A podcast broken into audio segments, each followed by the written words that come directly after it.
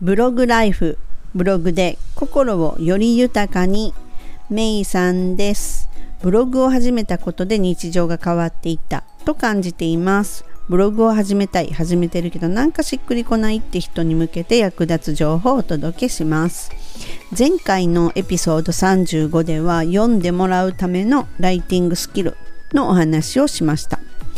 でねライティングスキルだけが上がったからと言ってね読んでもらえるかというと実はそうではありません。でね多くの人に読んでもらうっていうためにはね他にもねいろいろんなねスキルが必要になるんですね。えーって思わずにまあちょっと聞いてくださいね。で検索上上位をね狙う SEO 対策だとか世の中がね欲している情報リサーチっていうのもね、まあ、当然必要になってくるわけですよ。でまずねこの検索上位を狙う SEO 対策っていうものなんですけれどもこれは Google に見つけてもらって上位表示例えば検索で1ページ目に載るとかねと言いたいところなんですがそんなことしてるとねこれは正直3ヶ月ほどかかるんですよ。Google がねこう自動的に回っていってですねインターネット上を。で記事を見つけてくれるのに3ヶ月かかるっていうような感じです。でそんなことしてたらねあの多分もうほとんどのねブログをやって始めたっていう人は3ヶ月で辞めるって言われてるんですよね。3ヶ月ってまだ Google さんも見つけてくれてないやんっていうぐらいなのに辞めてしまうっていうのはちょっと早すぎるわけなんですよ。ででもその待てど暮らせどなんか反応がないって感じるのもわかるんですね。なので Google をね当てにせずに自分から自分の存在をアピールするっていう必要も出てきます。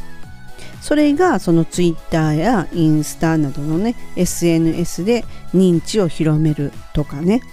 で自分で自分っていうのをやっぱりこう宣伝していくっていうことがねそのできることっていうのはもうやっていかないといけないわけなんですよ。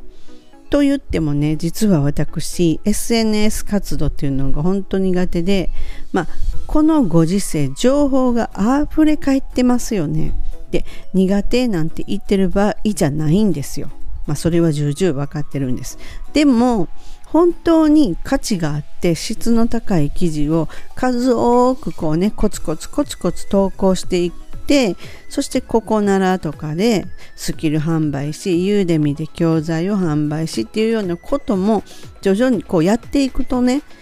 あのちょっとずつちょっとずつでも認知っていうのはやっぱ生まれてくるんですよ。認知度が上がってくるのでで苦手なこともね当然努力する必要あるんだけれどもまずは自分がそのできることをしっかりとやるってことが私は大事なんじゃないかなっていうふうに思ってるんですね。でやっぱりあの人っていうのはなかなかやらないしなかなか本当に始めることすらしないし動かないっていう生き物なんですよ。でその上ねこういざ始めてみても続かないっていうのがすごく多いんですね。なので先ほども言った3ヶ月でブログを始めた人はほぼ消えていくとそういうことが言われてるんですね。うん、でできることをねこうコツコツコツコツコツコツコツコツっていう風にねあのやっていくことがやっぱりある程度の認知とある程度のこうファンがね誕生しているはずなんですよ。例えばその記事を書いた時にねハテナブログだったら記事を書くとこう読者登録っていうのができるんですね。まあ言ってとフォロワーさんみたいな感じですね。この読者登録読者になりますっていう風になるとあの私がね例えば記事を新しくアップした時にメイさんが新しい記事書きましたよっていうのがその人たちにメールとかで届くんですよ。メールとかもしくはハテナブログのあのダッシュボードのところにね届くんですね。うん、でこのねつまりはねこれっていうのがファンなんですよね。ファン作りっていうする場だというのが私はブログの本質じゃないんかなっていうふうに感じています。で自分がねどういった人間なのかどのくらい役立つものを提供し有益な情報っていうのを無料であの皆さんにね提供しているのかでそれをやっぱりこうそういったものを見極めてもらうための場と言ってもね過言じゃないって思ってるんですよ。でこのねパソコンとブログって言えばメイさんって言って言ってもらえる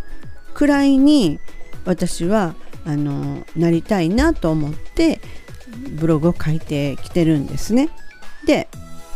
それに合わせてまあこうやってポッドキャストを始めたっていうことはもうすでにこのブログの方でこう読者さんになってくださってる人は私がポッドキャストを始めたっていうことはある程度知ってくれてるわけなんですよ。うん、でねこのねこのブログの本質っていうのはやっぱり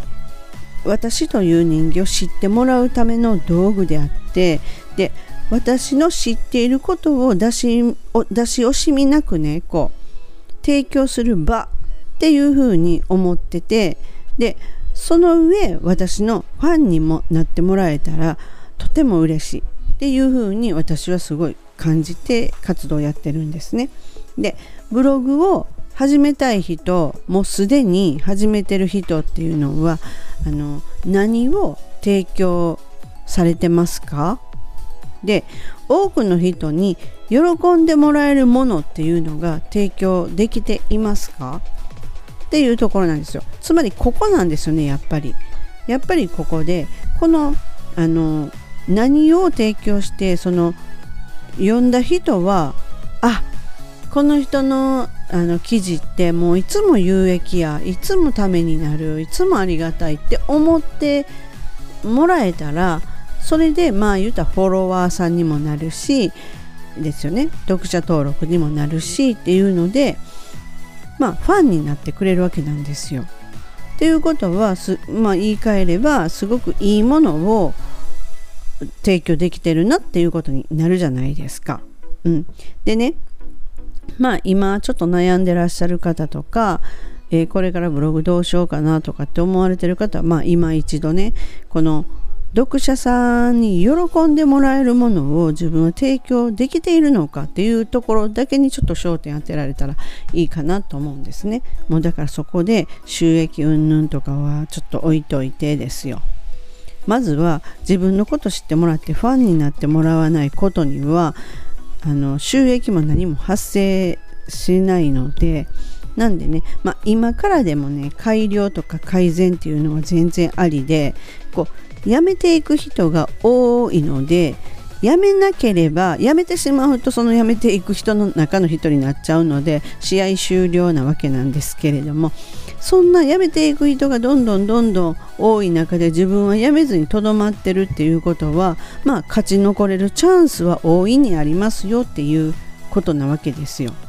なので内容の濃い質の高いものっていうのを提供することで読者さんとのねつながりっていうのは生まれてくるんですね。でここれなんですよね。ブログをはの本質は本当にこれっていうふうに私は思っててブログっていうのはやっぱりその読者さんとのねつながりっていうものをこう構築するツールなんだっていうふうに感じてるんですね。はい。でまあライティングスキルもね重要なんですけれども読者を満足させるものが提供できているかっていうのもあの重要な要素になります。はい、なのでね是非あの何かしらのヒントになればね大変嬉しく思います。はい、本日も最後までお聴きくださりありがとうございました。ではまたすぐお会いしましょう。めいさんでした。バイバイ。